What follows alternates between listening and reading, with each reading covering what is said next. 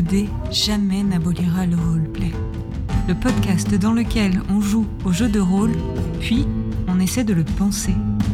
Avec Ulfric qui fera naître des mondes au travers de ses histoires, et la psy révoltée qui en arpentera les chemins par les dés et l'imagination. Avant de commencer cette seconde partie du scénario, nous voulons poser quelques trigger warnings pour cette séance. D'abord, le contenu d'horreur graphique.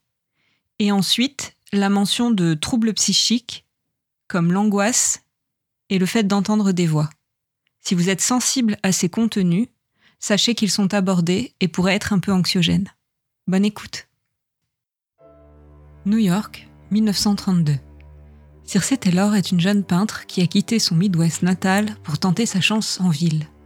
Elle est partie pour New York car la voix qu'elle entend parfois en rêve depuis toute petite lui a dit que sa place était là-bas. Elle vit désormais en colocation avec Lucas Reston, jeune avocat, futur héritier de la grande firme paternelle, et Anna Conrad, qui tente de percer dans le milieu du chant. Le lendemain d'une soirée agitée chez une certaine Panthéa de Tisson, pendant laquelle un homme a fait irruption armé d'un couteau, Circe découvre, dans un colis qu'elle ouvre, malgré le fait qu'il soit destiné à Lucas, un étrange masque chinois.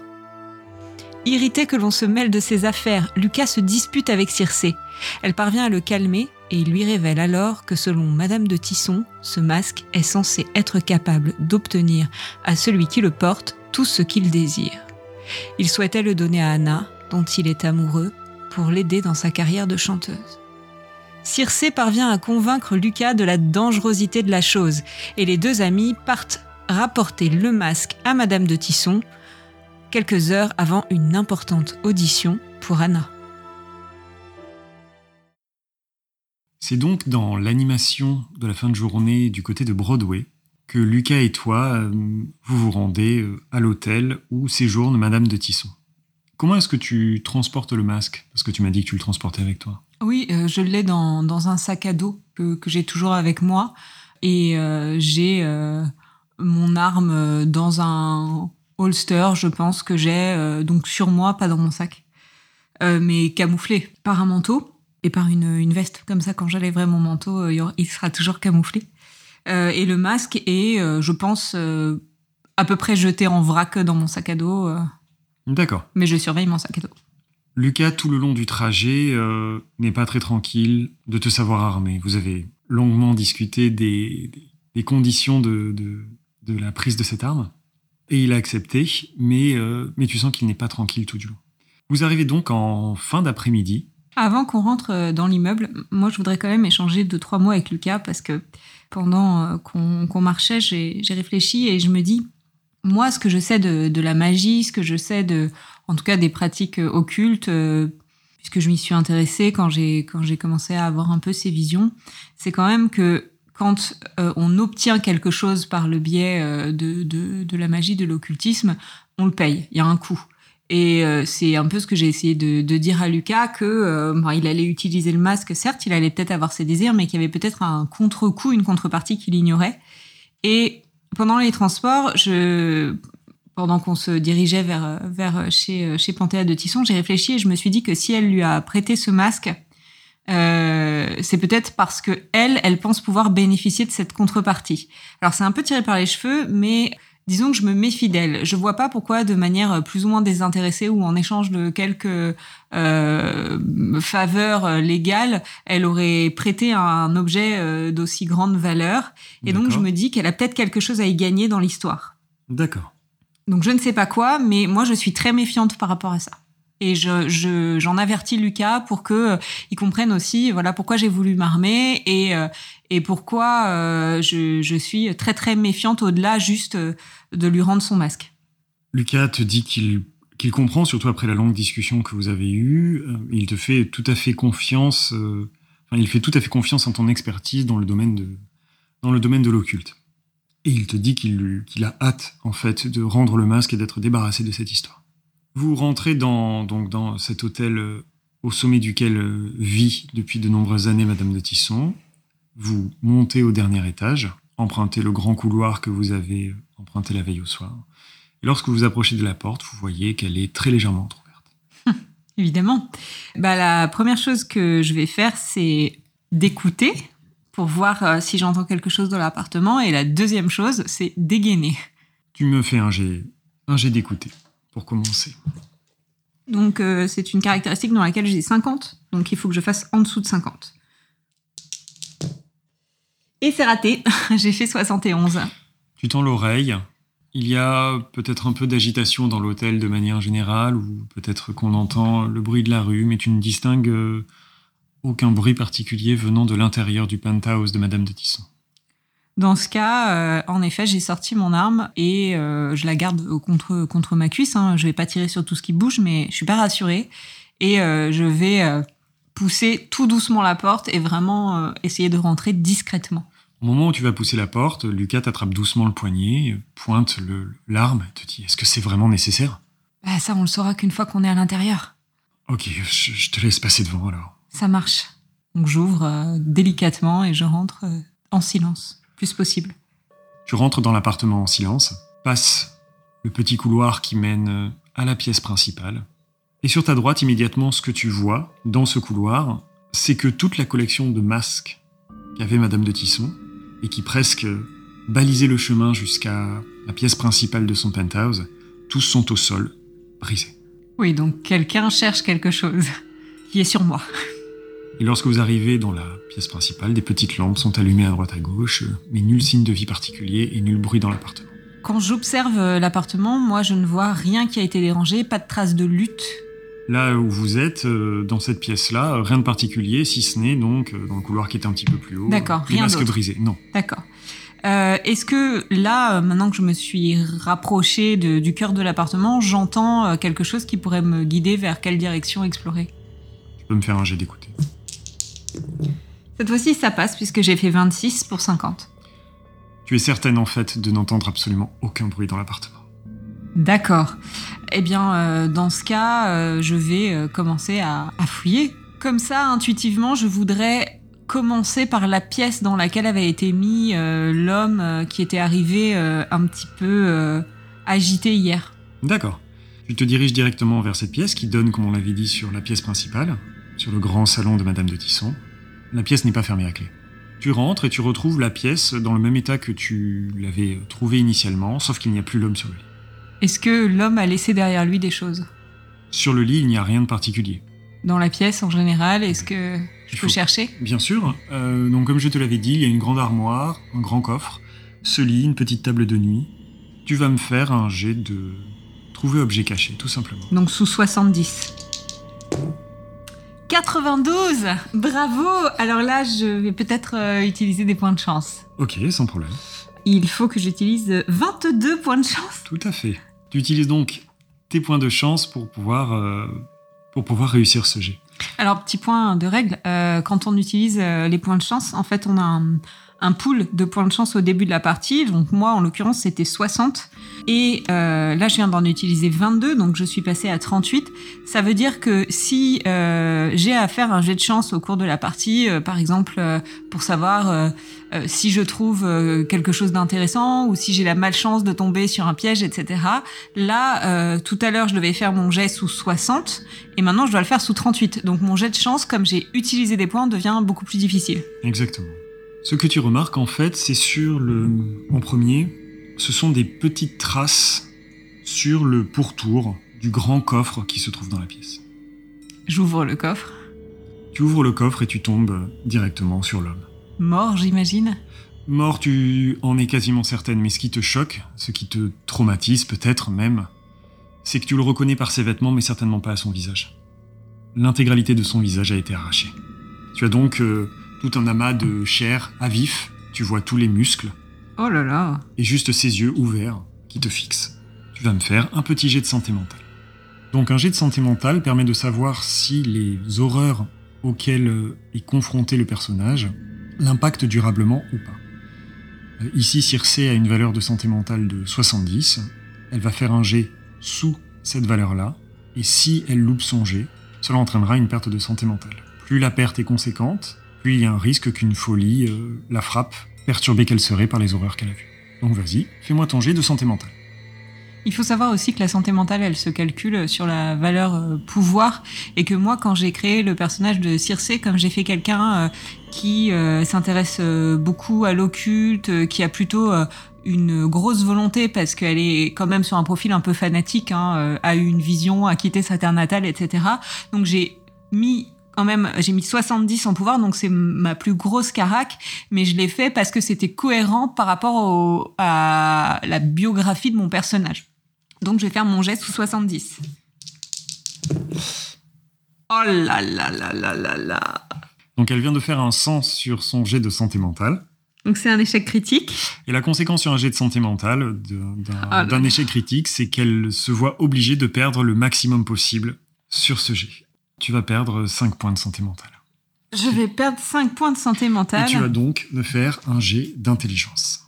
Donc je fais manger d'intelligence sous 70 aussi. Fallait que je le sorte le sang. Hein. mon jet d'intelligence évidemment est réussi. C'est même une réussite euh, extrême puisque j'ai fait 12. Donc pourquoi un jet d'intelligence? Tout simplement parce que euh, Circe a subi une perte de santé mentale de 5 points, ce qui est le minimum pour euh, risquer de basculer dans une folie temporaire sous le choc de ce qu'elle vient de voir. Le jet d'intelligence est là pour savoir si cette folie se déclenche ou pas. S'il y a échec au jet d'intelligence, eh bien Circe a refoulé ce qu'elle a vu. En tout cas, ça n'a pas euh, un impact suffisant pour l'affecter. Si par contre elle réussit, ce qui est le cas, elle a tout à fait conscience de l'horreur de ce qu'elle vient de voir, et elle bascule temporairement dans la folie. Donc moi, j'ai réussi à faire un échec critique, donc 100 sur mon jet de santé mentale, et une réussite extrême sur mon jet d'intelligence. Donc on doit vous dire que j'ai parfaitement compris l'horreur de ce que je viens de voir et que je ne le supporte pas du tout. Et euh, moi, ce que j'aime faire, euh, c'est de tirer euh, dans le tableau des, folies passagères au dé. je trouve que ça met un peu de piquant parce que je suis obligée d'adapter mon roleplay.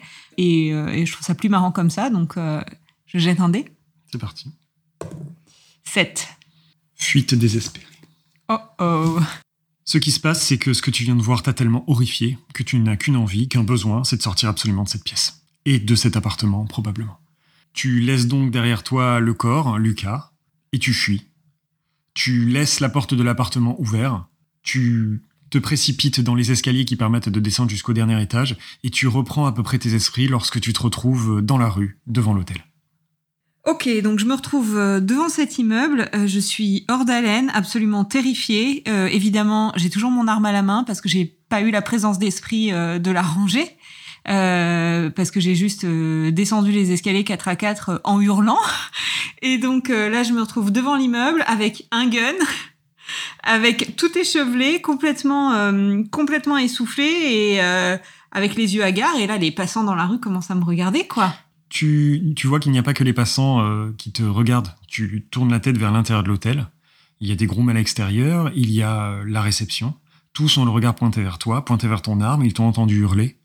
Et tu vois Lucas qui commence à essayer de parler, d'expliquer euh, à la réception, tu imagines, que tu n'es pas si dangereuse que ça. Donc si j'entends cette conversation, euh, en tout cas si je vois que Lucas euh, s'agite derrière la baie vitrée avec le réceptionniste, je vais re-rentrer dans l'hôtel et je vais me, diriger vers le réceptionniste et lui dire que j'ai j'ai un port d'armes et je vais lui sortir mon, mon port d'armes du Midwest en fait. Ok. Il regarde euh, rapidement, c'est pas du tout le genre de choses qu'il a l'habitude de contrôler, et euh, tu sens qu'il a surtout envie que euh, cette situation un petit peu tendue, la tension que ça a créée au sein du hall de, l'hôtel, s'apaise. Donc il voit, il voit qu'il y a ton nom, il voit que ça représente effectivement un port d'armes. Il te dit très bien, merci, ça ira. rangez ça, s'il vous plaît. Oui, bien sûr. vraiment, veuillez m'excuser, je ne voulais pas causer de l'inquiétude euh, dans, l'hôtel, j'ai euh, juste eu euh, une, une crise d'angoisse. J'ai respiré dehors, maintenant ça va mieux. ne vous inquiétez pas, évidemment, mon arme n'est pas chargée. Hein, je me baladerai pas en ville avec une arme chargée. bien, on, on, ne vous embête plus. on remonte. nos excuses. Et puis je me redirige vers, vers l'ascenseur. Puis-je savoir qui est-ce que vous visitez ici? Oui, bien sûr, c'est Madame de Tisson. Et elle est au courant de ce qui vient de vous arriver? Bien sûr. Vous voulez que je fasse monter euh, peut-être des rafraîchissements, quelque chose de ce genre? Non, je vous remercie, ça va, je ne veux pas causer euh, plus de difficultés que ce que j'ai déjà fait. Je préférais que ça reste un peu discret, si ça vous dérange pas. Non, Bien sûr. Tu vas me faire un jet simplement pour euh, clôturer ça, parce que ça reste quand même une situation exceptionnelle, de persuasion, si tu veux. Mhm. J'ai fait 4, donc c'est une réussite extrême. Clairement, tu as repris suffisamment d'assurance pour complètement convaincre le, le réceptionniste qui acquiesce, te sourit, s'assure que euh, les gens n'ont pas été trop perturbés dans le hall, euh, fait des gestes à des clients qui sont assis euh, en train de boire un verre au bar en disant tout va bien, ne vous inquiétez pas, et retourne à ses affaires en jetant quand même un coup d'œil légèrement inquiet lorsque vous remontez en direction de, de l'appartement de Madame de Tisson. Dans l'ascenseur, Lucas te dit Est-ce que ça va? Oui, mais t'as vu, t'as vu comme moi, non? Il a le visage arraché. je, je, Et il est dans un coffre. J'ai pas voulu vraiment regarder, mais qu'est-ce qu'on va faire de ça? On peut pas trouver un cadavre et ne rien dire. Non, je sais, mais d'abord il faut qu'on termine de fouiller l'appartement. Fouiller, mais qu'est-ce que tu espères trouver? Écoute, je sais pas, mais je le sens pas, moi. Je d'abord elle te donne ce masque magique, ensuite on trouve un cadavre euh, dans dans, dans un coffre chez elle. euh, euh, alors qu'elle disait ne pas connaître ce monsieur, enfin, tu comprends bien qu'il y a quelque chose qui va pas chez cette femme. Bah oui, bien sûr, oui. Bon, Moi, je serais plutôt d'avis de laisser le masque et de partir, mais bon, remontons. Après tout, si on descend tout de suite, ça va être un petit peu suspect. Euh, Allons jusqu'au bout. Moi, je me sens pas de rentrer dans cette pièce. Par contre, est-ce que, est-ce que tu peux, je sais pas, aller regarder s'il a ses papiers sur lui, son identité ou quelque chose comme ça? Tu vas me faire là, par contre, aussi un jet de persuasion. Euh, C'est raté. J'ai fait 99, donc on était euh, pas loin de, De du drame encore. Lucas te dit Écoute, écoute, Circé, je t'aime beaucoup, mais je ne me sens absolument pas la force de retourner face à ce truc. Si c'est important, eh bien, la police s'en chargera. Je veux bien aller dans toutes les autres pièces, mais je ne rentre pas là-dedans. D'accord. L'ascenseur s'ouvre, le couloir, la porte qui est grande ouverte, évidemment. On- cette fois-ci, je referme la porte derrière moi. D'accord à clé. Et euh, euh, je tourne la tête quand je passe devant cette chambre. Pour moi, c'est plus possible d'y rentrer, malheureusement. Euh, Lucas le geste plutôt doux d'aller fermer la porte pour être sûr que vous ne voyez rien de l'intérieur. et donc, je me dirige vers la partie de l'appartement qui doit être euh, la, la partie privée euh, de, de- Tout à fait. Vous rentrez dans une pièce que tu reconnais immédiatement être un boudoir dans lequel Madame de Tisson devait sûrement recevoir ses invités. Et Madame de Tisson ne recevra plus personne. Vous la voyez étalée au centre de la pièce, baignant dans une flaque de sang. Ah Ça va être compliqué de dire qu'elle était au courant, du coup. Hein, euh, on va être suspect. Voilà, c'est bien. Est-ce qu'on arrive à comprendre de quoi elle est morte? Vous vous approchez, Lucas est livide. Il murmure Madame de Tisson, comme par réflexe, comme s'il y avait une chance qu'elle soit vivante, alors que baignant dans une telle flaque de sang, c'est proprement impossible. Toi, lorsque tu t'approches, tu vois clairement que son sang s'écoule d'une plaie qu'elle a euh, au niveau du flanc, et qui est clairement euh, la trace d'une arme blanche Un qui a été plantée. Est-ce que autour d'elle, euh, cette arme a été abandonnée? Non, Est-ce qu'il y a des traces de lutte? Non, absolument pas. Oui, donc euh, ça fait très professionnel, quoi. hein, parce qu'on imagine que si c'était une dispute ou euh, une, un acte qui avait été fait euh, dans, dans la panique, l'arme aurait été jetée, il y aurait des choses renversées. C'est possible, ce n'est pas du tout le cas ici. Est-ce qu'il y a des traces de pas ensanglantés Est-ce que quelqu'un a marché dans le sang? Non. Bien. Si j'y arrive, je la fouille. Tu la fouilles et tu ne trouves rien. Elle est dans une simple tenue d'intérieur de maison. Pas de quoi dissimuler euh, quoi que ce soit dans ses vêtements. Et tu vois qu'elle ne porte rien de particulier sur elle. Bon, de toute façon, c'est assez certain euh, de ce que la personne cherchait. hein. Les masques renversés, euh, elle qui se fait tuer, d'accord. En revanche, je pense malgré tout que c'est elle qui a tué l'homme. Parce que si la personne qui a tué Madame de Tisson avait voulu dissimuler tous les cadavres, elle aurait dissimulé celui de Madame de Tisson aussi. Or là, il y en a un dissimulé et l'autre pas. Ça laisse penser que Madame de Tisson a tué cet homme ou fait tuer. Elle a peut-être pas fait elle-même et que ensuite quelqu'un est venu après elle Euh, et que euh, il y a deux modes opératoires qui sont différents. Est-ce que on a la possibilité de d'aller plus avant euh, dans l'appartement, en tout cas de chercher si elle a un bureau ou quelque chose qui pourrait contenir des lettres, des correspondances qui pourraient nous en dire un petit peu plus de à quoi elle jouait? Deux pièces plus loin, vous découvrez effectivement un petit bureau avec un secrétaire très stylisé sur lequel elle semblait écrire régulièrement des lettres. Et il y a un peu de courrier qui est disposé dessus. Moi, Je vais essayer de les parcourir. Tu vas donc me faire un jet de trouver objet caché. Oui, Euh, c'est même une réussite extrême. D'accord. Tu trouves une lettre en fait, une lettre dans laquelle euh, Madame de Tisson échange avec un, avec la personne qui semble lui avoir euh, obtenu le masque en question. La personne euh, semble être peut-être un antiquaire ou trafiquant d'art avec lequel Madame de Tisson a l'habitude de, travailler. Il est expliqué que euh, ce masque vient, directement de Mandchourie et qu'il a été difficilement rapatrié jusqu'aux États-Unis, qu'il s'agit d'une pièce unique, puissante. Il y a, tu vois, posé sur le courrier une sorte de petite note explicative qui euh, signifie, enfin, qui détaille les facultés supposées de ce masque, correspondant à ce que Lucas t'a dit, et qui explique que pour les activer, il suffit de répandre euh, un tout petit peu de sang de la personne qui va le porter à l'intérieur du masque avant de l'appliquer sur son visage. Et ça, Lucas, il le savait? Lorsque tu lui demandes, il te dit que oui, il était au courant. D'accord. Est-ce que ça dit d'autres choses? Non, rien de plus. Mhm. Et Quel est le nom de l'antiquaire? C'est un antiquaire qui est à Boston, pas à New York, et qui se nomme Finlay Hawkins. D'accord. Est-ce qu'il y a autre chose euh, dans la pièce qui pourrait euh, nous aider à savoir un peu qui peut en avoir après euh, Madame de Tisson Il n'y a pas de lettre de quelqu'un qui a pris contact avec elle pour lui dire je veux ce masque, vous l'avez volé, euh, il m'appartient, euh, non, Non. c'est à moi. D'accord. Absolument pas. D'accord, donc il vient de Mandchourie. La dernière personne qui m'a parlé de Mandchourie, bah, c'était euh, son invité, mais bon, simplement parce qu'il était japonais, je pense que c'est pas une raison pour le suspecter, le Mhm. pauvre, hein, sinon ça s'appellerait du délit de faciès, en fait. Euh, donc, euh, j'explique à Lucas que moi, je pense qu'il faut pas remettre le masque. Tu veux qu'on le garde avec nous? Bah, en fait, c'est simplement que si on remet le masque, les enquêteurs, quand ils vont faire leur travail, ils auront aucune piste.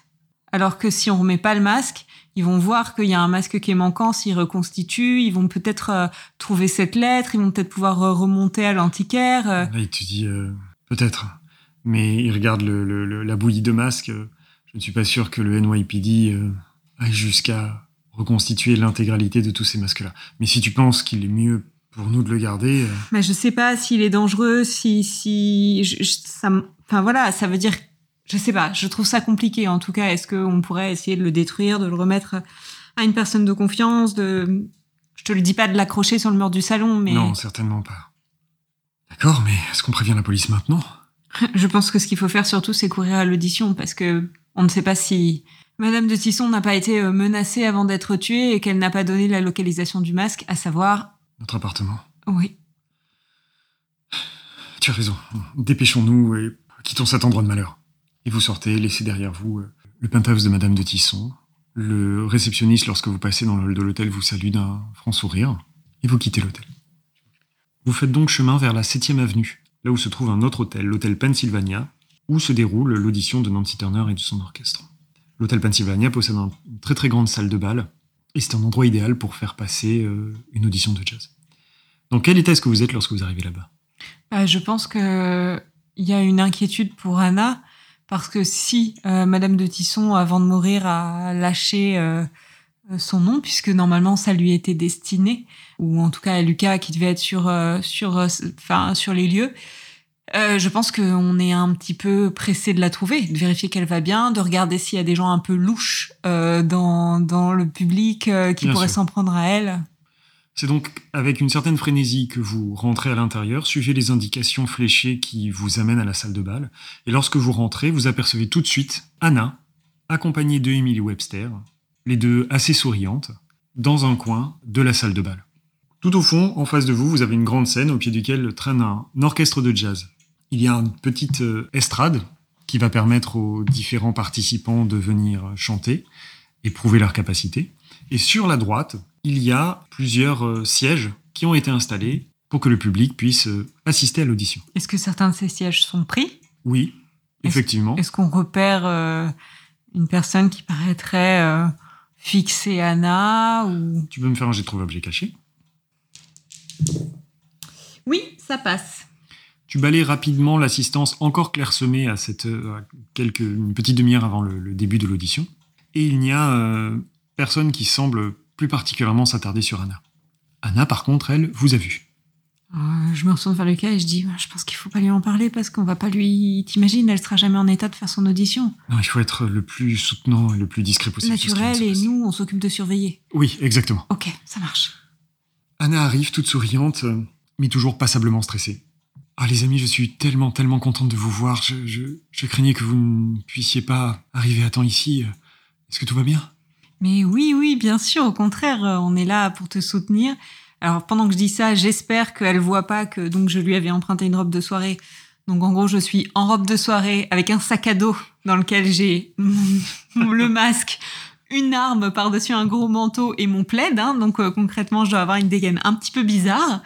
Euh, mais moi qui n'ai pas trop le sens euh, des, des- de la mode, euh, je pense que je, je m'en rends compte.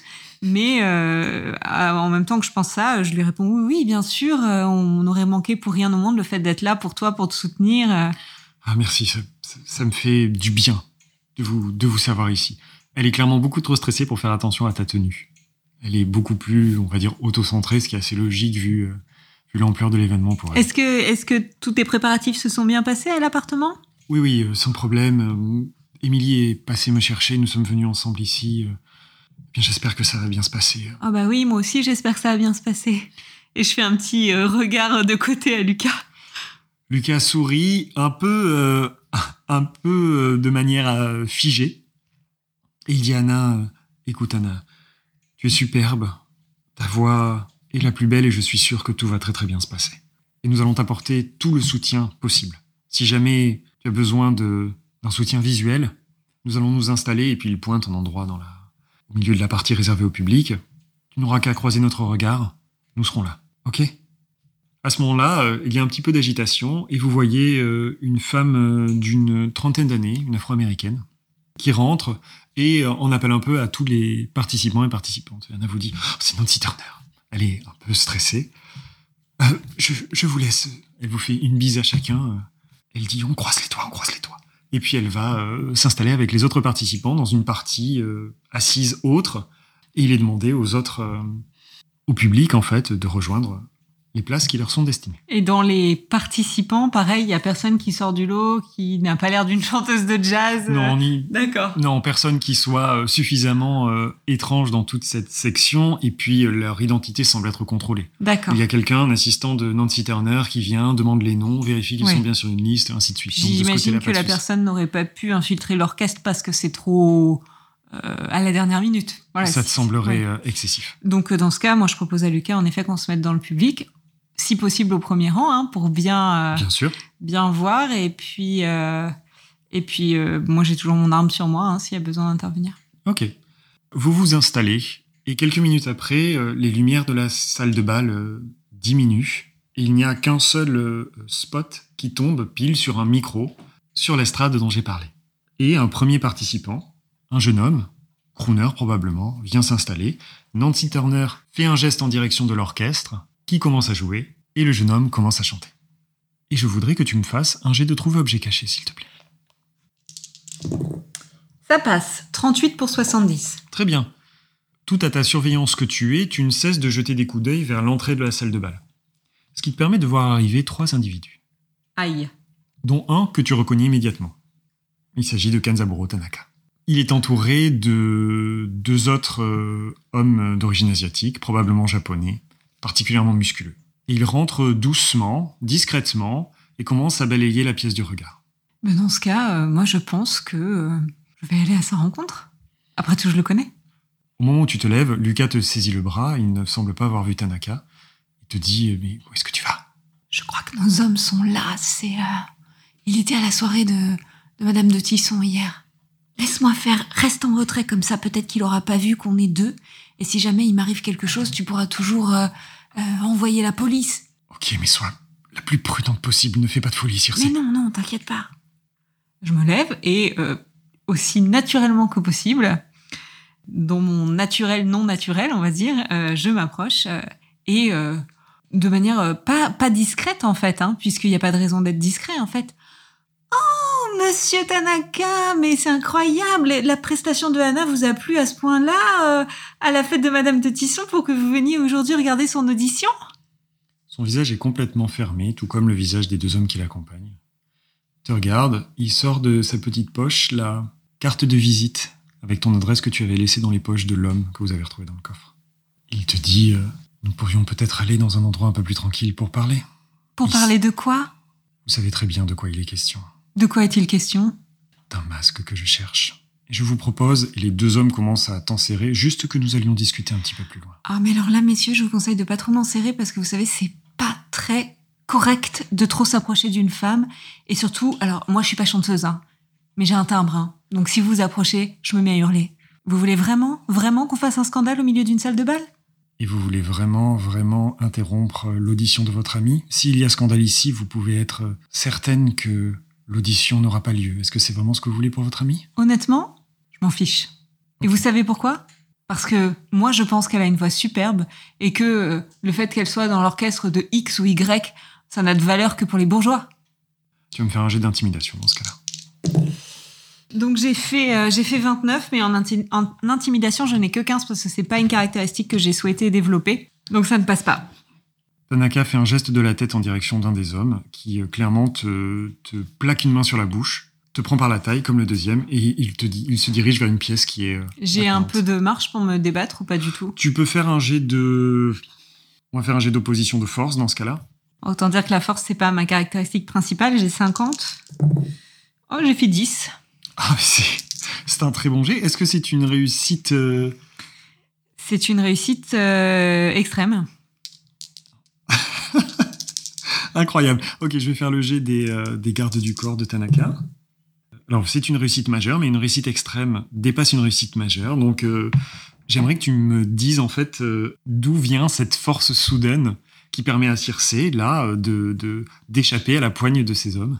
Je pense simplement que Circé est convaincue que euh, elle est à New York pour une raison. Et donc, elle a une espèce de, de, de foi, de certitude interne qui font que, bah, elle dit, elle a peur, hein, c'est certain, mais elle a quand même une espèce de, de, de confiance dans le fait qu'elle est là pour quelque chose et que, euh, et qu'elle va triompher.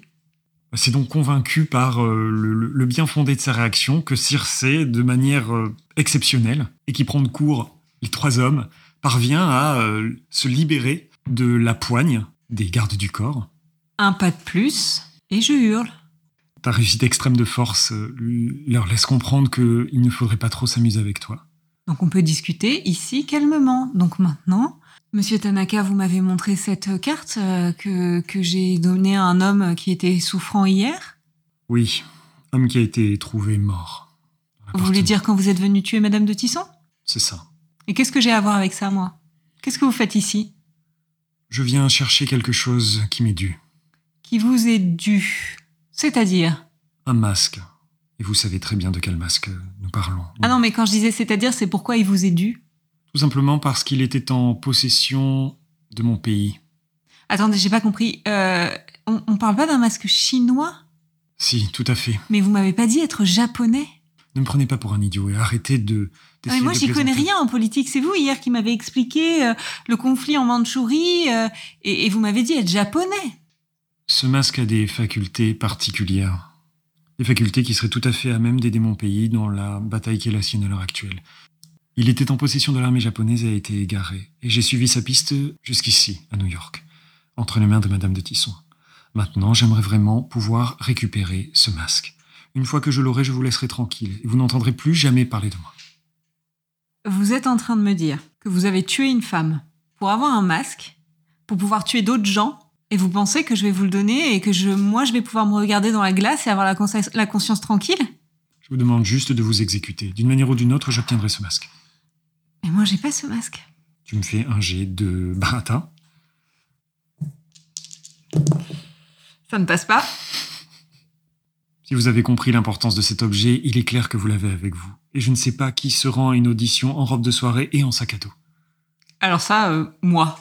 Alors que faisons-nous maintenant?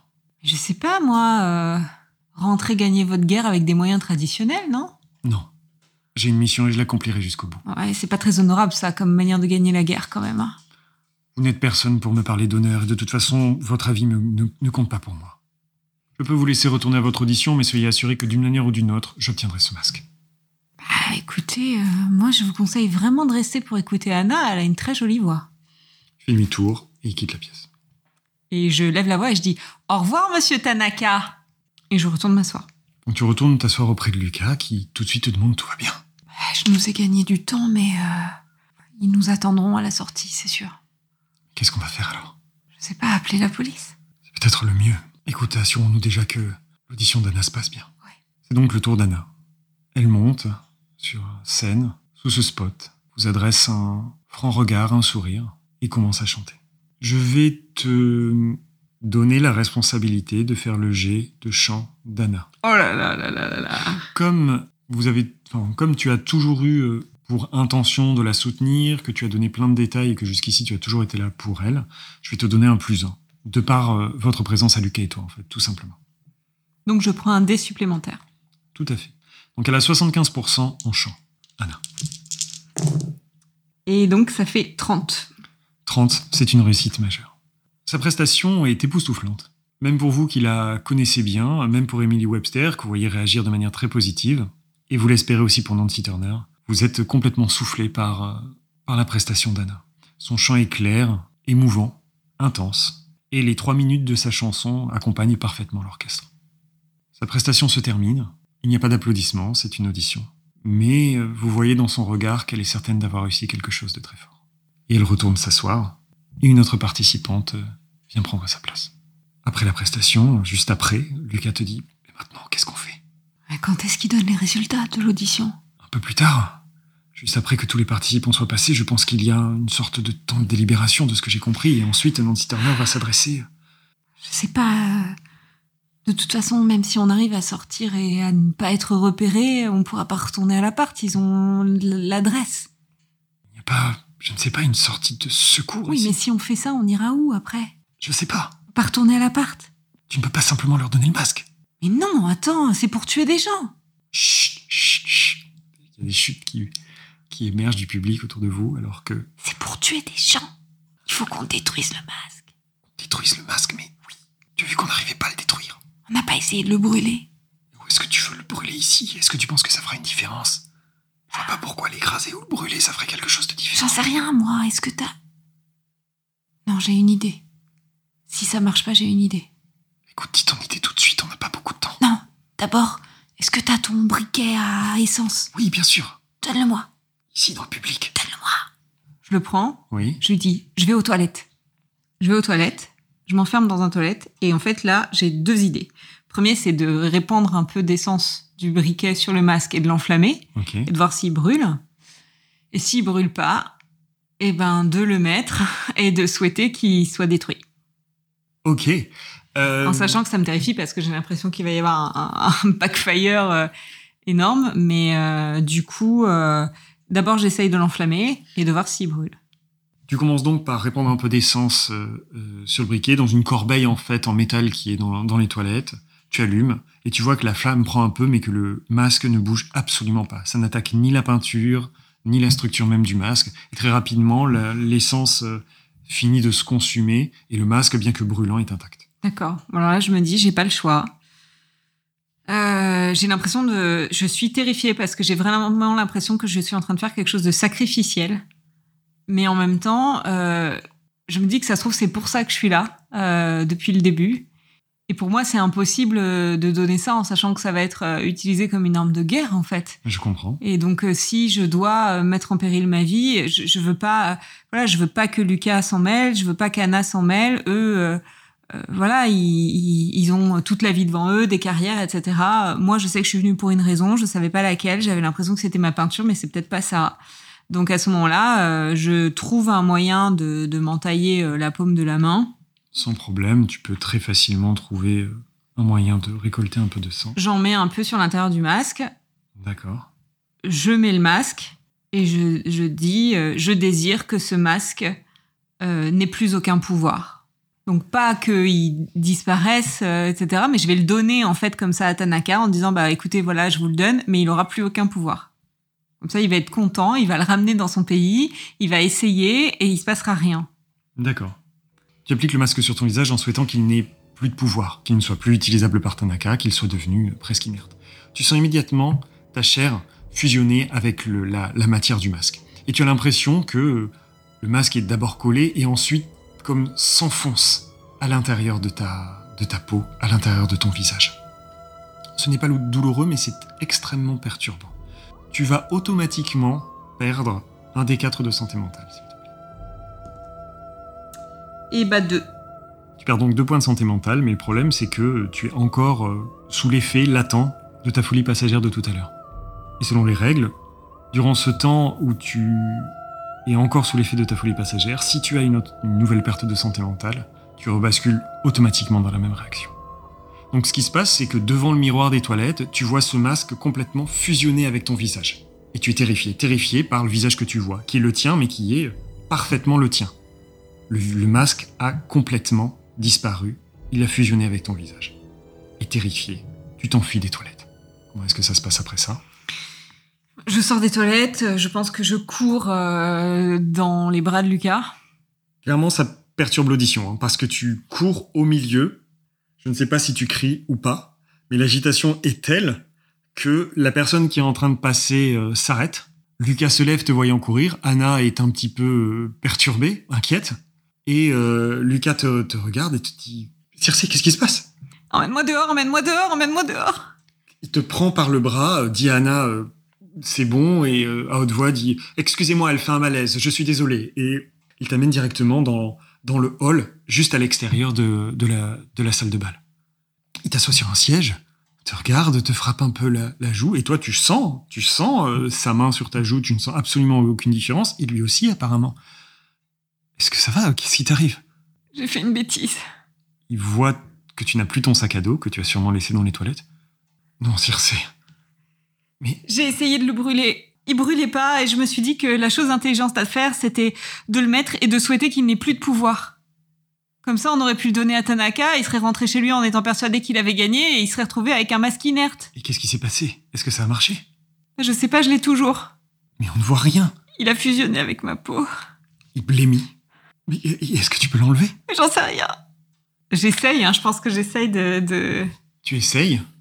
Et tu te rends compte que, de quelque manière que ce soit, tu, tu n'arrives pas à retrouver de prise quel qu'il soit? D'une certaine manière, tu as réussi tu as réussi à faire en sorte qu'il n'ait plus de pouvoir, qu'il oh n'ait plus rien. Oh mon dieu, quel enfer Et tu as réussi comment? De façon à ce que le, le masque a, de manière probablement définitive, a fusionné avec ton visage. Oh mon dieu c'est pas deux points de santé mentale que j'aurais dû perdre un mois, il m'arrive ça dans la vie, je perds 80 points de santé mentale hein, et je suis en PLS quelque part, c'est atroce J'entends bah, je, je, je, je, me sens, je me sens normal pour le coup. Enfin, je veux dire, je me sens moi-même. Oui, extrêmement perturbé par ce, dont tu viens de prendre conscience, mais tu te sens toi-même, oui. Du coup, euh, je lui dis, écoute, je, je pense qu'on peut sortir euh, le dire à Tanaka. Tu penses qu'il va te croire? Oui. Ok. Après, il faudra vite retrouver voir Anna. je pense qu'elle va s'inquiéter si on ne revient pas. Vous sortez tous les deux et vous voyez effectivement que Tanaka et ces deux hommes sont en train euh, assis à une table euh, du, hall de l'hôtel, en train de boire une boisson et de surveiller clairement la porte d'accès euh, à la salle de bal. Et lorsqu'il te voit sortir, vous voit tous les deux sortir, il se lève, fait un signe à ses gardes du corps de rester assis et se dirige vers vous. Vous avez changé d'avis, mademoiselle? Oui. Il regarde, ne voit pas le masque, ne voit pas ton sac à dos. Le masque n'existe plus. C'est-à-dire, je doute que vous ayez pu le détruire. J'ai essayé de le détruire de toutes les manières possibles et j'ai fini par me dire que la meilleure chose à faire, c'était de le mettre et de souhaiter qu'il n'ait plus aucun pouvoir. Quelques secondes passent et tu vois dans ses yeux qu'il te croit et qu'il comprend complètement ce que tu as fait. Je suis le masque, maintenant.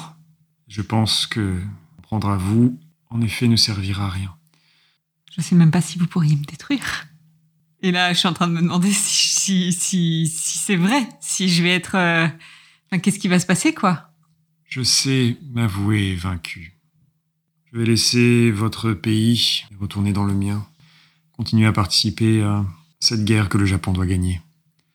Je pense que cette victoire vous sera amère.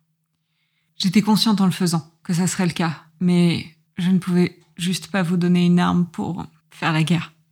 Il ne dit rien, ne vous salue même pas, repart, fait un signe à ses gardes du corps, et il quitte l'hôtel. Lucas te regarde et essaie de voir s'il voit une quelconque trace. Rien. Absolument rien. Lorsque vous re-rentrez, c'est le dernier candidat qui est en train de passer.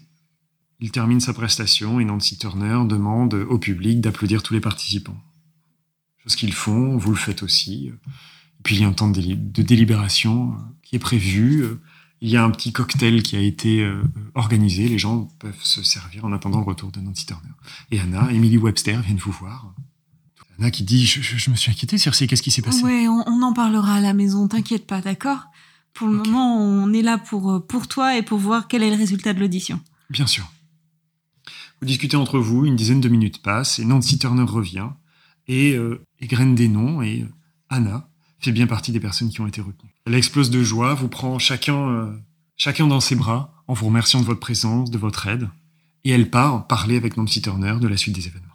Emily Webster souffle. Ah bien, voilà une bonne chose de faite. Hum. C'est le moins qu'on puisse dire.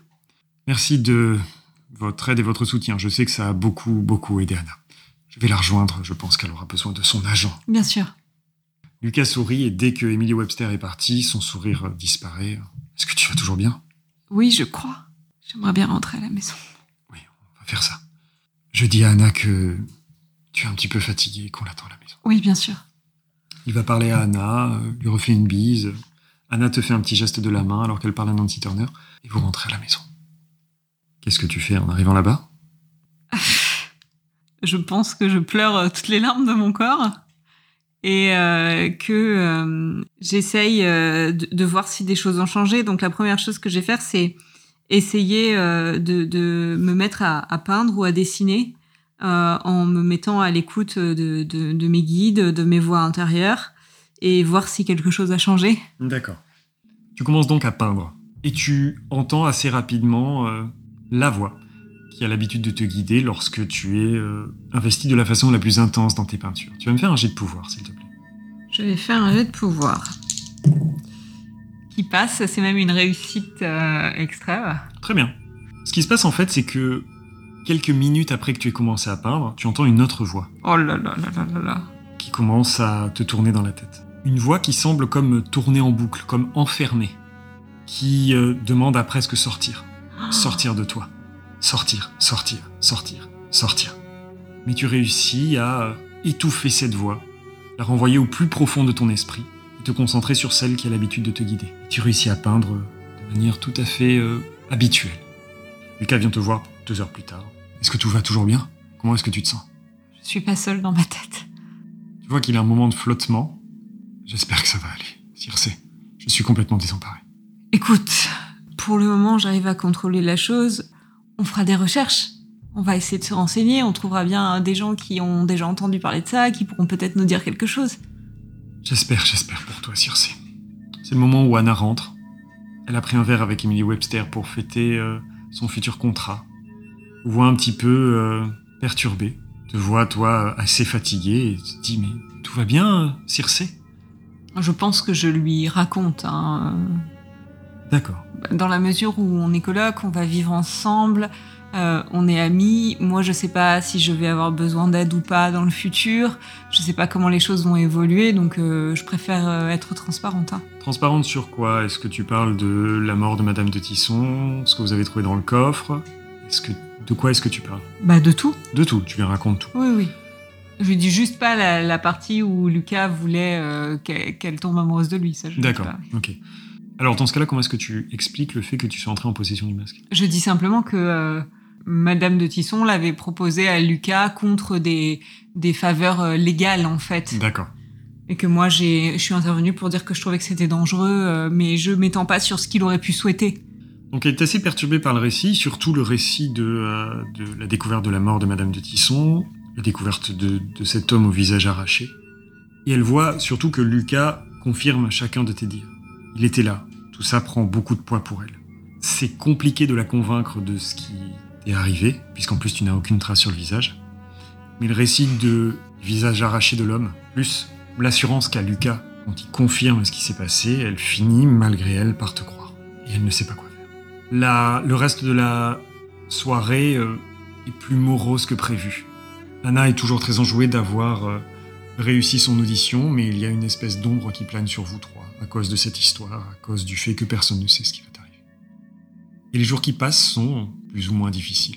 Très régulièrement. Au début, uniquement lorsque tu peins. Et progressivement, euh, parfois lorsque tu parles avec tes amis, euh, dans tes rêves, Tu entends cette voix toujours de la même manière.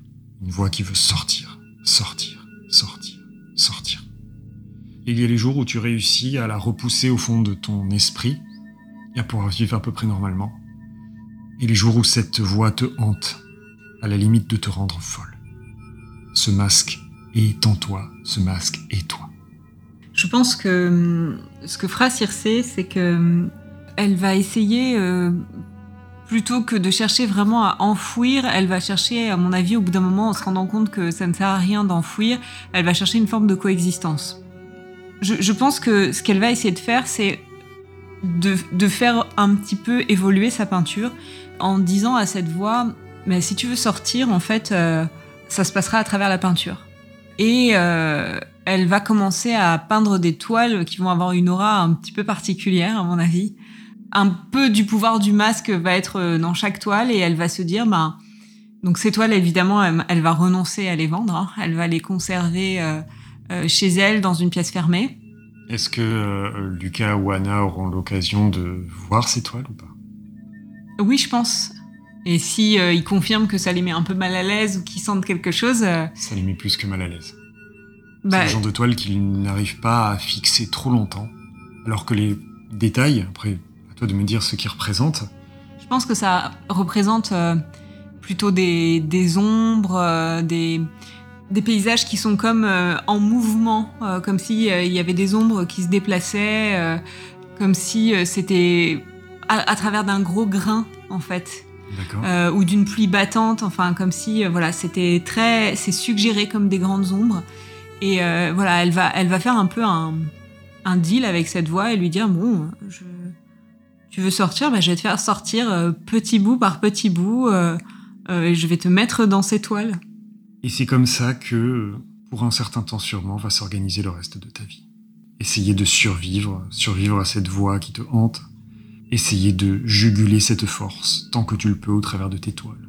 Des toiles qui te prennent du temps à créer, qui te prennent beaucoup d'énergie, mais qui te permettent d'éviter de devenir complètement folle.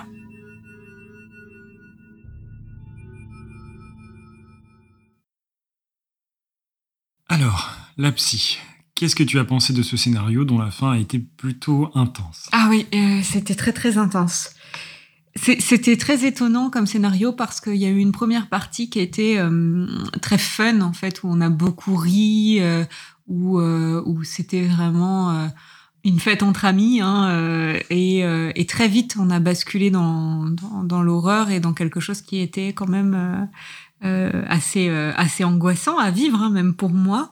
Mais j'ai vécu quelque chose d'intense et euh, c'est ça fait partie de ce que je recherche dans, dans, le jeu de rôle. Alors je cherche pas du tout à me traumatiser. Hein. Et là et là c'est pas le cas. Je suis pas traumatisée, mais par contre j'ai pu m'identifier à certaines émotions et j'ai reçu quelque chose de très intense. Donc moi j'ai passé un bon moment. Et toi? Écoute, moi de mon côté, j'ai passé aussi un très bon moment.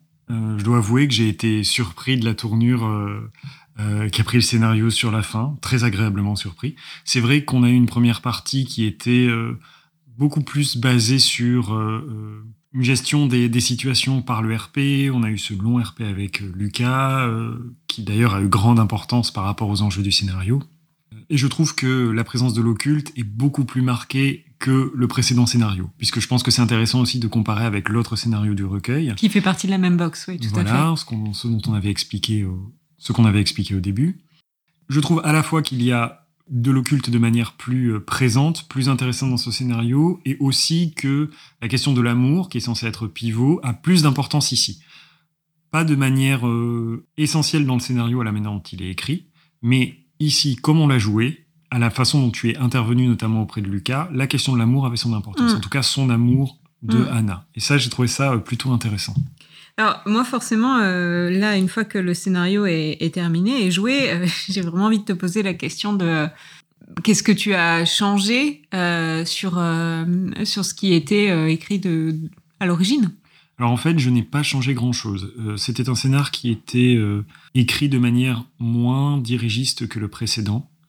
C'était plutôt des petits encarts de situations possibles, notamment par rapport à l'utilisation ou pas du masque par Lucas, par Anna, ça dressait les, les, possibilités, surtout au niveau du système et de l'impact que ça peut avoir sur les, personnages, quels qu'ils soient. Et puis, il y avait aussi des embranchements pour savoir si Madame de Tisson restait en vie ou pas sur le moment où on allait la voir, ce genre de choses.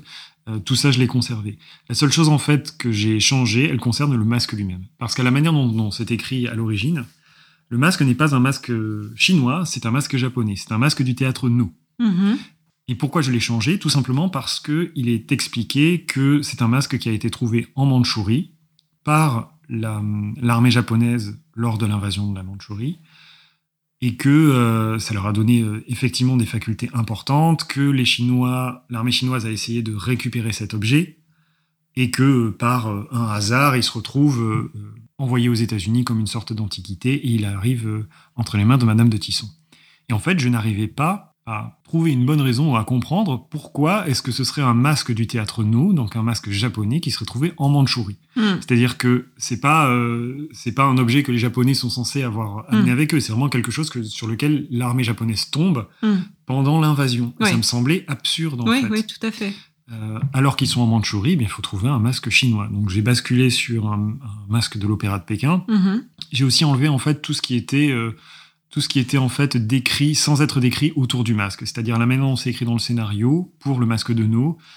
Euh, dans la boîte euh, envoyée par Madame de Tisson, il y a euh, des parchemins avec des kanji qu'il faut qu'il faut traduire, qui donnent des pistes vers rien du tout en fait. C'est-à-dire il y a des noms propres, des noms de châteaux, de personnages, mais qui n'ont aucune importance. Alors est-ce que c'est pour éventuellement essayer de construire du lore autour, essayer de donner un peu de mystère?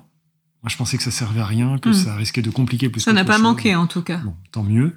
Euh, donc j'ai uniquement conservé le masque, son fonctionnement, le, le, symbole qui était à l'intérieur, et j'en ai fait donc un masque, un masque de l'Opéra de Pékin. Mais en termes de changement, c'est le seul, euh, la seule chose que j'ai faite. Il y a une question qui, qui est revenue euh, chez, chez les personnes qui ont écouté le premier épisode, c'est quelle part d'improvisation il y a? Alors dans, ce que je fais moi, ce n'est que de l'improvisation puisque c'est le but. Mais toi, sur ce scénar-là, à quel point tu as improvisé? Bah, J'ai pas mal improvisé. Enfin, je pense que de toute façon, il y a constamment de l'improvisation parce qu'il est, on le sait, impossible d'anticiper en tant que, que conteur, d'anticiper ce que va proposer ou faire euh, une joueuse. Donc à partir de là, c'est par essence de l'improvisation. Mais il y a des degrés divers. Là, évidemment, la plus grosse improvisation à laquelle j'ai dû faire face sur cette partie-là, c'est lorsque tu as proposé de d'essayer d'annuler le pouvoir du masque. Mm-hmm. Donc là, qu'est-ce que je me suis dit? Je me suis dit que d'un côté, c'était une idée euh, très originale, très intéressante, qui allait forcément produire quelque chose de bien, et que de toute façon, euh, moi, je fais partie de cette école de compteurs qui veut récompenser les idées des joueuses. Donc il était hors de question que quelque part ça ne marche pas, mais il fallait que je trouve comment est-ce que ça pouvait marcher pour rester dans l'esprit Cthulhu. D'une part parce que je pensais que c'était un objet qui était suffisamment puissant pour que simplement euh, vouloir ne suffise pas à le rendre comme un masque normal et parce qu'il fallait que ça ait un impact, que ça ait un coût, comme souvent ce qui se passe donc tout. Et donc c'est là que j'ai euh, essayé de trouver une solution avec cette fusion du masque, euh, fusion définitive du masque euh, à la peau du visage de Circé. Alors c'est intéressant parce qu'en effet, moi je pense qu'un une partie de jeu de rôle réussie, c'est une partie de jeu de rôle où on a vraiment l'impression d'avoir un monde ouvert en tant que joueur, où on n'a pas l'impression de se heurter sur des murs invisibles. Et à mon avis, ça nécessite que le compteur ait une capacité d'adaptation et d'improvisation assez forte parce qu'en effet, il peut pas anticiper euh, toutes les réactions qu'on peut avoir. Et donc, euh, bon, j'ai vu moi à ta tête te, puisqu'on joue en, réel, en face à face, euh, que lorsque j'ai proposé de, mettre euh, le masque et d'annuler son pouvoir, euh, t'as un peu écarquillé les yeux, donc je me suis dit ah, nous, on part en improvisation. Et finalement, j'ai beaucoup aimé ce que t'as fait et ça m'a fait penser euh, alors attention, euh, spoil pour ceux qui n'ont pas vu euh, la deuxième saison de Bly Manor. Mhm. De, de, The Haunting of Hill House. C'est Bly Manor, c'est ça hein? Oui, la deuxième saison, c'est Bly Manor. Il y a, y a, un petit côté, en tout cas dans la fin, dans la manière dont est joué, le fait que, que que Circé est en elle cette puissance et ce qu'elle essaye euh, de faire pour la contenir et est-ce qu'elle la contiendra toute sa vie? Il y a un petit côté comme ça. Euh, d'ailleurs, si vous n'avez euh, pas vu cette, cette, cette série qui, qui est disponible sur Netflix, je crois, et, et que vous êtes plutôt friand de choses un peu effrayantes, c'est assez chouette, c'est assez, assez bien fait. Alors, je n'avais pas pensé à cette référence là à l'instant, mais c'est vrai que c'est c'est vrai que c'est assez proche dans dans le fonctionnement au final. Ouais, c'est une référence intéressante. Mais moi, ça m'a beaucoup plu. Hein. Ça m'a vraiment beaucoup plu. Il y a une chose dont, dont moi j'aimerais bien parler, euh, c'est euh, justement le personnage de Circé, puisque euh, Là où c'était un petit peu différent de la dernière fois euh, avec euh, le personnage de June, où quand euh, on a commencé le scénario avec le personnage de June la dernière fois, j'avais quelque chose qui était très écrit. En fait, elle était très matérialisée dans ma tête. Il y avait vraiment quelque chose de très existant. Là, pour Circe, j'avais plutôt un concept qu'un personnage écrit, c'est-à-dire que, comme je disais, je me suis inspirée euh, du peintre euh, Le Sage. Euh, j'avais des grandes lignes directrices, mais je n'avais pas un personnage qui était matérialisé en tête.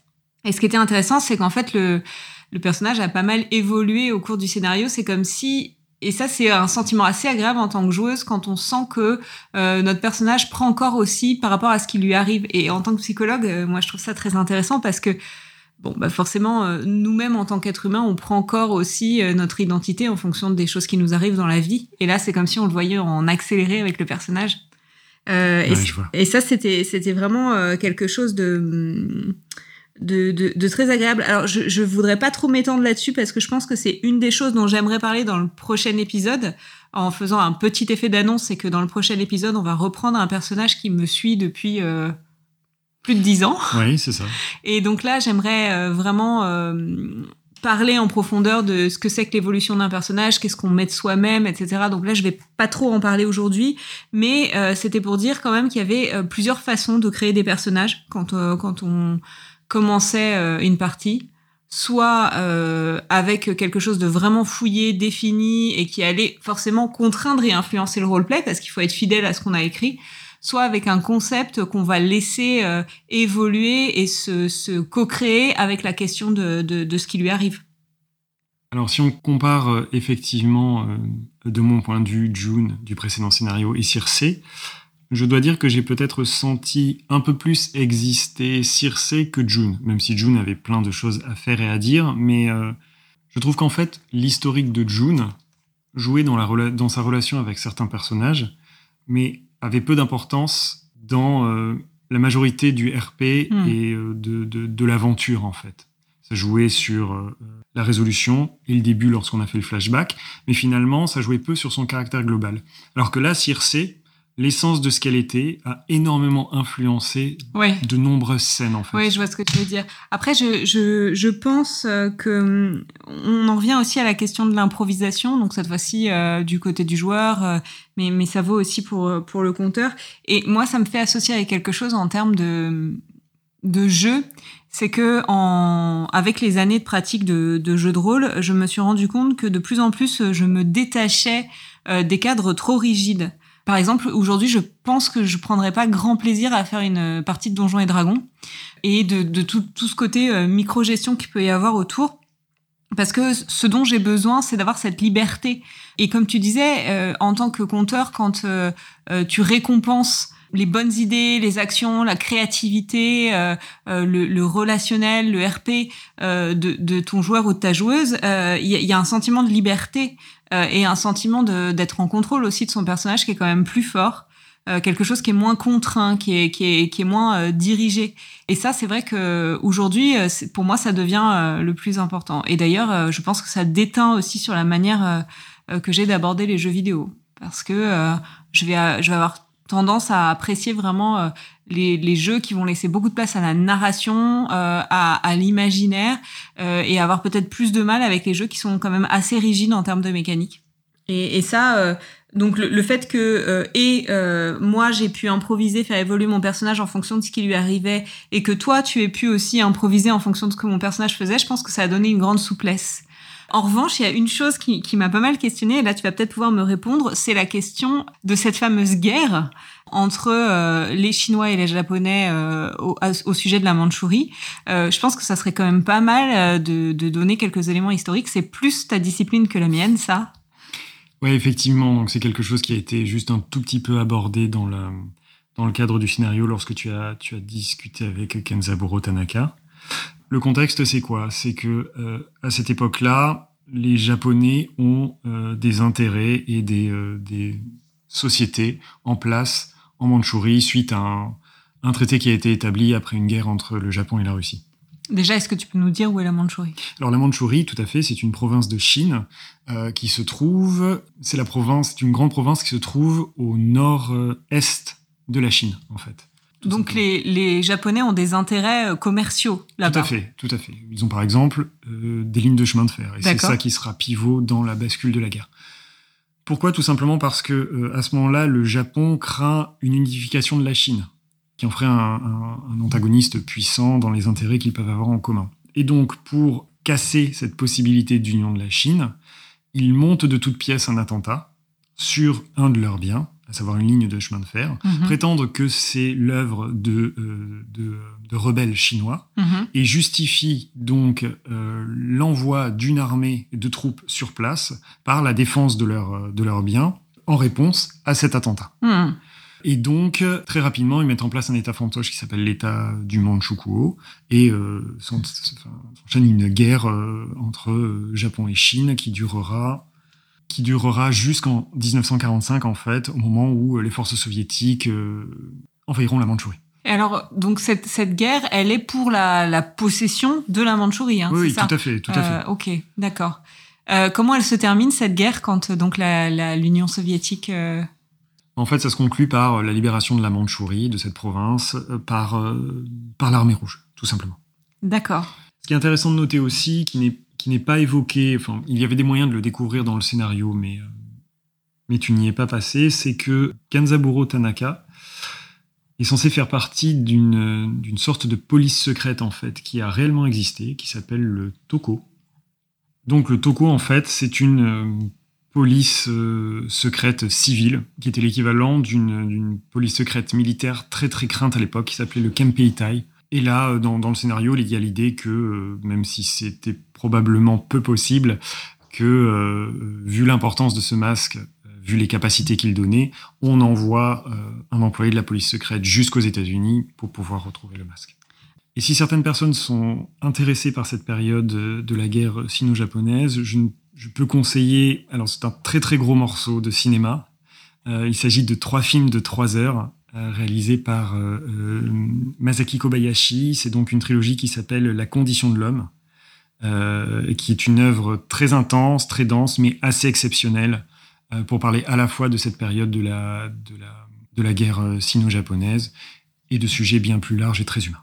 Et pendant qu'on est en train de parler de, de d'arrière-monde, parce qu'en fait là on parle de euh, tout ce que toi tu as en tête et de tout ce qui mhm. va déterminer l'écriture, de tout ce qui va faire euh, vivre l'univers, mais auquel le personnage n'a pas forcément accès en fonction des directions que qu'il ou elle explore.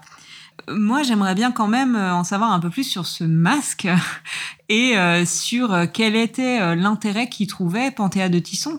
Ce qui se passe, c'est que donc Panthéa de Tisson est effectivement une amatrice d'art, mais elle a été comme beaucoup de, personnages dans l'appel de Cthulhu, euh, rendus euh, partiellement folles par la lecture d'ouvrages euh, d'ouvrages du mythe. Dans ce cas-là, c'est un des ouvrages les plus connus du mythe, c'est ce qu'on appelle le roi en jaune, qui est censé être une, pièce de théâtre dont la lecture rend complètement fou. Le roi en jaune est associé au culte d'Astur, Astur, suivant les prononciations, qui fait partie des, grands anciens du, mythe des, antagonistes euh, les plus connus du jeu de rôle. Et en fait, ce qui se passe, c'est que euh, donc après avoir lu ce, après avoir lu Le Roi en jaune, euh, elle commence à sombrer dans la folie, devient obsédée et soumise à l'idée et au culte d'Astur et cherche à, disons, répandre entre guillemets sa parole le plus possible. Et il se trouve que ce masque fait partie d'un, disons, d'un courant chinois du, du culte d'Astur. Il a plusieurs, plusieurs centaines d'années.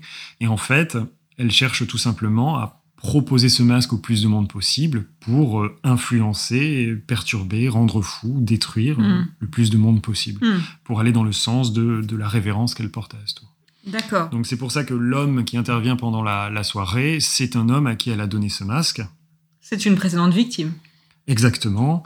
Et masque qu'elle récupère une fois que l'homme est endormi, donc dans des conditions particulièrement violentes, comme on l'a vu. Tu, veux dire qu'elle lui arrache le visage avec le masque? Tout à fait.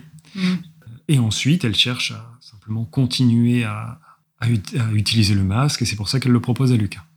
Alors, je voudrais revenir sur ce que tu disais quand tu disais que la lecture du roi en jaune l'avait rendue folle. Donc là, je vais me référer à notre premier épisode sur lequel on a évoquer la question de la psychophobie et de comment parler de folie, qui est quand même euh, une, un des axes euh, majeurs dans Cthulhu, sans être psychophobe. Donc bien sûr, là, euh, les fois où vous nous avez entendu dire le mot folle ou fou, on l'employait au sens de Cthulhu, hein, au sens qu'on a qu'on a défini dans le premier épisode et pas au sens clinique. Donc étant fou dans Cthulhu, quelqu'un qui a été confronté à des horreurs cosmiques, des choses qui le dépassent et qui ont euh, fracturé sa psyché.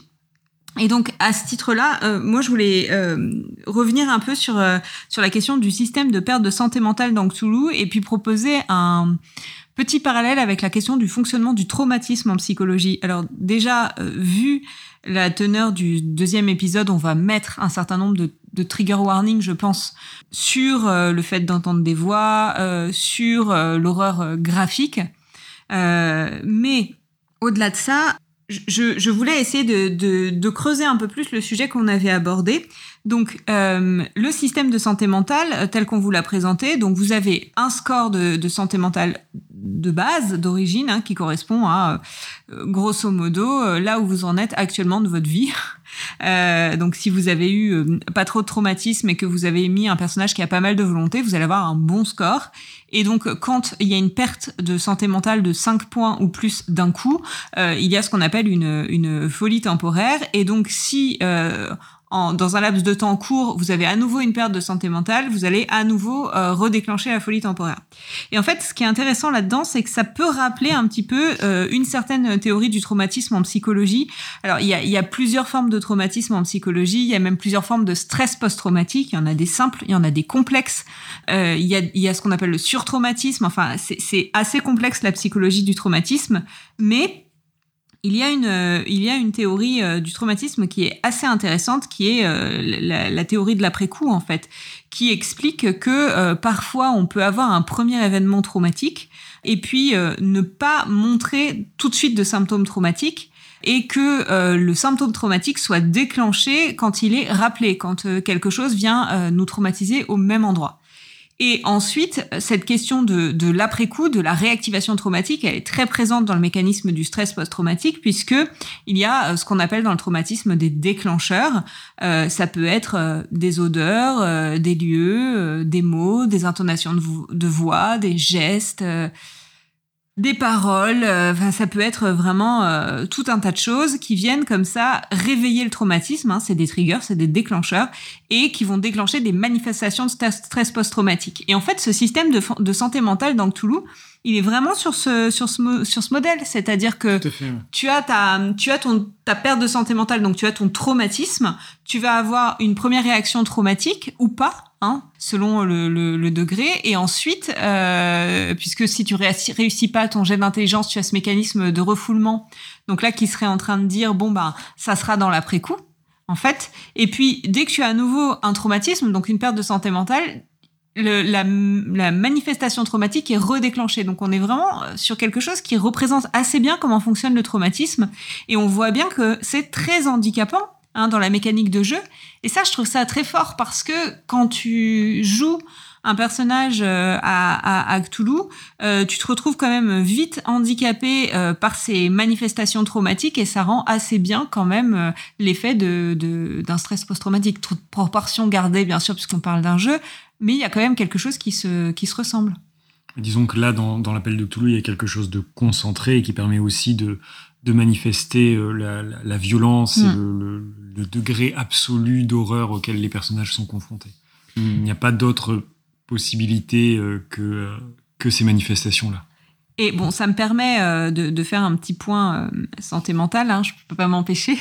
des formations professionnelles, mais euh, ce qui explique aussi que euh, dans la psychologie du traumatisme, euh, c'est très important de comprendre quels sont vos déclencheurs, quelles sont les choses qui vont réactiver l'expression du traumatisme et d'essayer de vous préserver de ça. Hein. Moins vous allez redéclencher l'expression traumatique, plus le, le, le, traumatisme va pouvoir un peu guérir, alors avec un certain nombre d'autres mécanismes hein, qu'on explore dans la thérapie, mais c'est c'est très important de comprendre qu'il y a ce mécanisme d'écho, ce mécanisme de déclencheur dans le traumatisme, et, que c'est très important de prendre soin de soi et de se préserver et d'être dans un environnement euh, sécure et safe, euh, justement pour pas redéclencher les manifestations traumatiques, quelles qu'elles soient d'ailleurs. Hein. Il y a une dernière chose euh, que je voulais aborder, c'est la question de d'entendre des voix. Euh, puisque euh, donc moi j'ai écrit euh, que Circé entendait des voix et lors de la présentation du personnage j'ai tenu à dire que Circé entendait des voix et que moi je ne n'avais pas le désir de la, la lui la libeller comme comme folle en fait hein. je ne l'ai pas faite schizophrène ou ayant un trouble délirant je, je voulais vraiment profiter de l'univers de Cthulhu euh, pour faire un personnage qui entend des voix, parce que dans Cthulhu, bah, ça existe en fait d'entendre des voix et euh, et, et, ça me semble important de, de juste faire un, un, un petit aparté là-dessus parce que encore une fois, euh, il peut y avoir des dérives très psychophobes là-dessus. Hein. Euh, la personne qui entend des voix, c'est la personne folle, c'est la personne dangereuse. Bon, il se trouve que vous avez des personnes qui entendent des voix toute leur vie et qui vivent très bien. Euh, la question, c'est plutôt euh, à quel point les voix peuvent être euh, angoissantes, intrusives ou persécutantes pour la personne qui les ressent.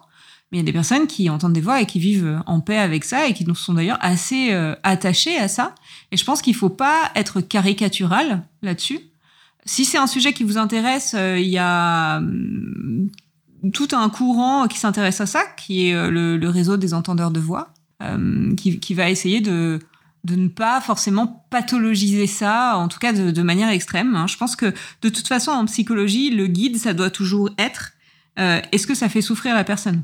Pas est-ce que c'est normal, est-ce que c'est admis, mais est-ce que ça fait souffrir quelqu'un? Soit la personne, soit euh, l'entourage. Hein, euh, mais c'est ça qui doit guider. Donc le, la voix, c'est certes un symptôme, mais c'est pas forcément quelque chose qui, qui signe une folie gravissime, dangereuse, dont il faut avoir peur. Ça, c'était la première chose. Et puis, la deuxième chose, c'est de dire que, justement, dans Cthulhu, on est quand même dans un monde fantastique. Alors, euh, est-ce que tu peux nous rappeler justement la, définition du fantastique? Je sais que c'est une chose que tu aimes particulièrement, notamment en littérature. Alors, disons que l'essence, l'essence du fantastique, c'est une situation dans laquelle quasiment tout du long, il est difficile de déterminer si la cause est naturelle ou surnaturelle, tout simplement. Disons que la, définition la plus commune et la plus euh, simple, ce serait ça. Oui, c'est l'irruption de quelque chose d'un peu étonnant au sein du quotidien, avec l'impossibilité de savoir si c'est une question de perception ou s'il y a vraiment euh, quelque chose d'extraordinaire au sens propre du terme. En tout cas, sur une durée assez conséquente jusqu'à une possible ou pas explication à la fin d'un récit, par exemple. Et alors, euh, donc Cthulhu, on peut dire que c'est un univers euh, qui, qui, qui, est fantastique et qui ensuite, euh, qui est fantastique au départ. C'est-à-dire que quand euh, on est confronté à ce masque, ben on ne sait pas si c'est une superstition, si c'est vrai ou pas. C'est vrai. Alors après, il peut toujours y avoir ce que j'appellerais le biais de l'habitude, où il est évident, je pense, que euh, pour des gens qui auraient l'habitude de jouer à l'appel de Cthulhu, ce qui est ton cas, ou ce qui peut être le cas d'auditeurs, de, on sait que quand il y a un objet qui débarque comme ça, il y a des fortes chances que ce soit problématique. Mais en essence, normalement, euh, oui. Il y aurait le doute. Tout à fait. Et euh, là, pourquoi j'ai joué Circé comme ça? Parce que Circé, c'est écrit que donc elle entend des voix. Et on peut imaginer que peut-être elle est en lien avec une entité déjà. On peut imaginer qu'elle entend des voix parce que c'est une entendeuse de voix. On peut imaginer que c'est une pathologie psychique. On peut imaginer ce qu'on veut. Moi, je voulais pas du tout le, déterminer. Euh, mais donc Circé s'est déjà intéressée à ces choses-là. Donc quand elle, quand il y a le masque, forcément, elle va très peu douter, mais parce que c'est sa personnalité. Euh, si euh, on avait mis June dans cette situation, puisque pour reprendre, June n'aurait pas cru à ce masque. Elle l'aurait jeté à la poubelle et elle serait dit oui, bon, voilà. Probablement. Mais ce qui était intéressant aussi au moment où on a créé le personnage, euh, où tu me l'as présenté, c'est que euh, euh, je voyais tout de suite la manière dont, dont, il y avait quelque chose qui allait fonctionner dans le scénario. c'était justement cet homme qui débarque à la soirée de Madame de Tisson en disant il me parle, il me parle. Et hmm. lorsque tu m'as dit qu'il entendait des voix, je me suis dit que je savais pas comment ça allait se passer, mais que forcément ça allait être sûrement un moment Mm. fort ou un moment d'accroche fort pour Mm. le personnage, parce qu'il y avait un écho qui se Tout à là. fait, tout à fait. Et, et c'est vrai que euh, donc en- entendre des voix euh, dans Cthulhu, euh, c'est quand même pas la même chose que dans un autre univers. Ça, c'est c'est quand même important à savoir. Et je pense que voilà, euh, c'est c'est pour ça que euh, Cthulhu est un univers très intéressant parce que vous avez des manières de le jouer qui peuvent être euh, extrêmement rigides, peut-être très à l'ancienne, euh, et qui peuvent être d'ailleurs très psychophobes. hein. Euh, on en parlait sur la figure du fou. Mais le système est assez intelligemment fait pour que quand même vous puissiez le jouer avec un peu de subtilité et en jouant sur les codes du fantastique, sur les codes de l'horreur, sur euh, euh, sur euh, la question euh, de pouvoir être ouvert à ce qu'il y ait des perceptions différentes. Et ça, moi, je trouve ça très intéressant. Je pense qu'il y a des manières non psychophobes de jouer à Cthulhu. Tout à fait. Pense que c'est, je pense que c'est possible et c'est ce qu'on essaie de faire au maximum. C'est ce qu'on essaie de faire. Et, euh, et bon, on espère que cette, cette réflexion qui est à peine ébauchée, hein, parce que ça, ça vaudrait un podcast de 4 heures, euh, vous, vous aura intéressé. Et puis je pense qu'on va se dire à la prochaine fois pour un changement complet euh, d'époque, euh, d'univers, de personnages, De système. de système. euh, et euh, d'ailleurs, ça sera une, une création complète que oui, tu auras écrite. Oui, là on partira dans, une, dans un scénario original. Est-ce qu'on leur annonce quand même euh, Oui, on peut le dire. Donc, on va, euh, on va partir sur du Warhammer pour le prochain scénario. Et comme le disait la psy, ce ne sera pas un personnage créé, mais un personnage qui existe depuis effectivement de nombreuses années. C'est, mon personnage doudou et je pense que c'était quelque chose d'im- d'important euh, euh, parce que moi j'ai beaucoup de choses à dire sur la question de la psychologie et du jeu de rôle à travers ce, ce personnage. Et bien sûr, ça sera du Warhammer à notre sauce, donc euh, en essayant de le rendre inclusif, créatif, imaginatif. En tout cas, on espère que, que ça vous plaira, on espère que cet épisode vous a plu et puis on reste bien sûr disponible pour échanger. Merci de nous avoir écoutés et puis on vous dit à tout bientôt. Au à revoir. bientôt